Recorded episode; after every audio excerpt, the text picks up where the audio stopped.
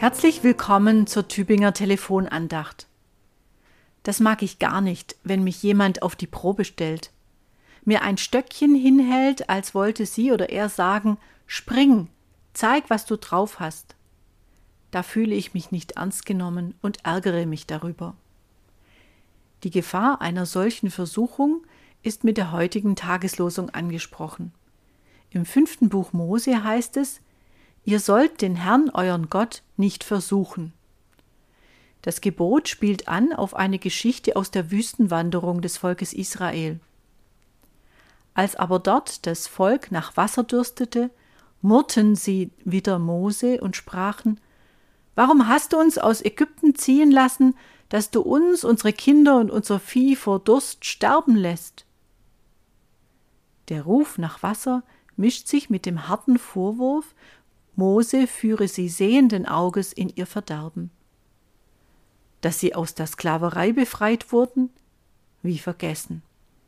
Dass sich Mose bis zur Erschöpfung für sie einsetzt, kein Wort davon. Mose weiß, im Grunde zielen sie auf Gott. Gott, zeig doch, was du kannst. Schaff uns Wasser herbei. In Ägypten hatten wir genug davon. Für Mose ist klar, wenn sie so denken, ist ihr Verhältnis zu Gott zerrüttet. Deshalb tritt er wieder und wieder bei Gott ein für das widerspenstige Volk. Und Gott lässt sich erweichen, nicht weil er seine göttliche Vollmacht und Wirksamkeit beweisen müsste. Es geht Gott nicht um ihn selbst. Gott ist kein beleidigter Autokrat. Gott geht es um sein geliebtes Volk, um seine geliebten Geschöpfe. Sie will er retten und heilen, Dafür erträgt er auch Spott und Vorwürfe. Aber er lässt sie nicht im Stich, bleibt treu an ihrer Seite, lässt sich nicht vertreiben. Er trägt ihnen seine Liebe nach, aber nicht ihr Misstrauen.